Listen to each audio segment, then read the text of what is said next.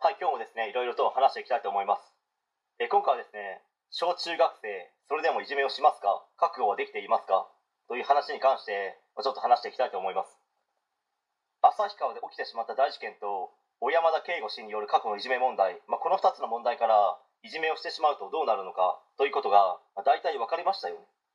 まあ、今現在学校に通っている主に小中学生は、自分の人生をかけてでもいじめをしますか？自分の人生をかけてでもいじめをしたいですか、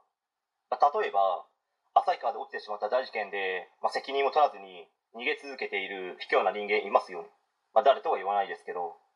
旭川の大事件に関して、まあ、YouTube でも喋ったりしているので、まあ、ポツポツと今こうなっているという情報をくれる方がいるんですよ。その逃げている方の家にレンガが投げ込まれたり、まあ、ピンポンダッシュやいろんな人が毎日のように来たり、まあ、着払いで何か送りつけるようなこともあるみたいです。まあ、しばらくはこんな状態が続くと思いますので、まあ、大変ですよね、まあ、一切同情はしませんけどしかしこの程度のことで済めばまだいい方なのかもしれないです。本当にこれからどういったことが起こるかわからないですから。そして辞任はしましたけど小山田圭吾氏のいじめ問題もおそらくはしばらく続くのではないでしょうかね。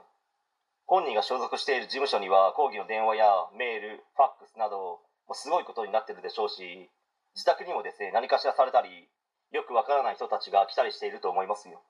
まあ、これからの音楽活動もかなり制限がかかってしまい本当に大変だと思います、まあ、最後になりますけど主に小中学生に伝えたいんですけどいじめをしてしまうと、まあ、その画像や動画をネット上に上げられてしまう可能性があるわけですよね、まあ、そうなったらどうなると思いますか、まあ、考えられることをいくつか挙げてみますので他には何があるのかと自分で考えてみてください。まず1つ目名前顔写真家の住所や家の画像電話番号親や、まあ、兄弟姉妹の名前や顔写真などをネット上に上げられる危険性がある。2つ目にいろんな人たちがあなたの家に来る。いろんな人たちってどんな人たちがいると思いますか、まあ、来る人全員がまともだと思いますか？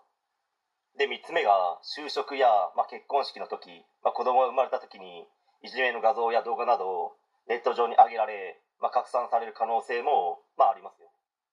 他にもいくつかありますのであとはですねこうなるかもしれないということを自分自身で考えてみてください。はい、